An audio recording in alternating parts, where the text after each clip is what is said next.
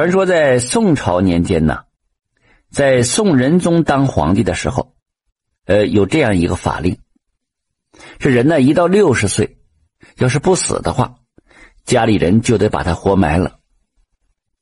因为当时世上的人口太多了，养活不了，认为呢，这年轻人有用，到岁数的人呢就没用了。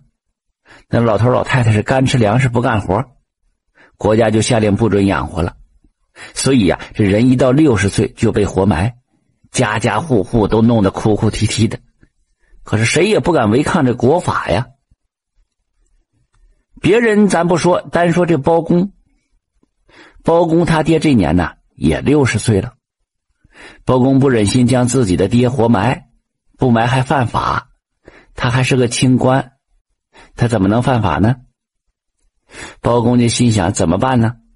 最后啊，还是孝心占了上风了，他就想了个办法，把他爹藏起来了。包公让人挖了一个地窖，把他爹藏在里面，对他爹就说了：“你就在这里面猫着，千万别出去。每天呢，我叫家人给你送点饭吃，反正活一天是一天，活到哪天算哪天吧。”包公他爹呀，从此就不见天日了，每天都在这地窖里藏着。吃喝拉撒都在这里面，是哪儿也不敢去。这一待就待了好几年。包公呢，每天都照常上朝。这一天呢，西凉国前来进贡，带来了五个奇怪的动物，一个个比那毛驴子还大呢。朝廷的文武百官见了，是谁也不认识。西凉国使臣就当着宋朝文武百官的面洋洋得意。知道这是什么东西吗？啊，都说你们中国地大物博，能人多嘛。你们如果能叫出名字来，我们西凉国情愿是年年进贡，月月来朝。嘿嘿，要是叫不上来呀，就不能给你们进贡了。西凉国这使臣这么一叫板，那宋天子宋仁宗那脸面有点挂不住了，他就找这包公了。包爱卿啊，你断案如神。白天断阳，夜断阴，这么多人不是都不知道这是什么东西吗？我就把这个事儿交给你了，你给断断是什么呀？说完，一撩袖子，退朝了。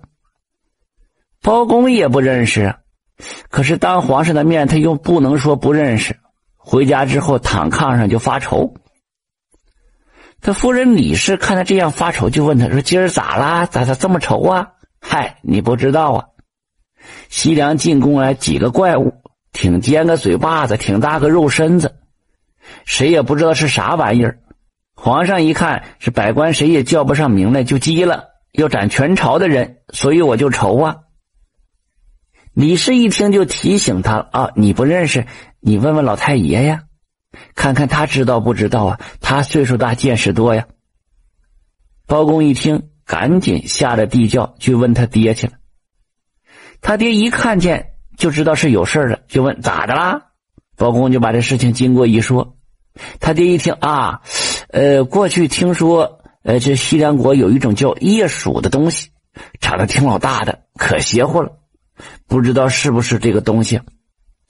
那得怎么看出来呀？这样吧，你去淘换一只八斤半的大狸猫来，它要真是夜鼠啊，不管它长多大，它也怕这猫。包公一听，嗨，我上哪找那八斤半的大狸猫去？你呀，就得到天上借那玉猫了。